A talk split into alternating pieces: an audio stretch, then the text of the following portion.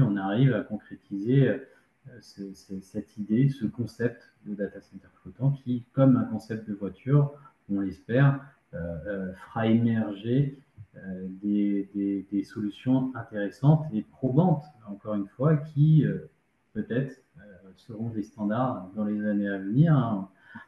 Il y a l'immersion cooling aujourd'hui qui est encore euh, en mode recherche parce que c'est pas encore une technologie assez, assez mature sur plusieurs sujets hein, dont on pourrait évoquer parce que c'est aussi des technos auxquels on réfléchit.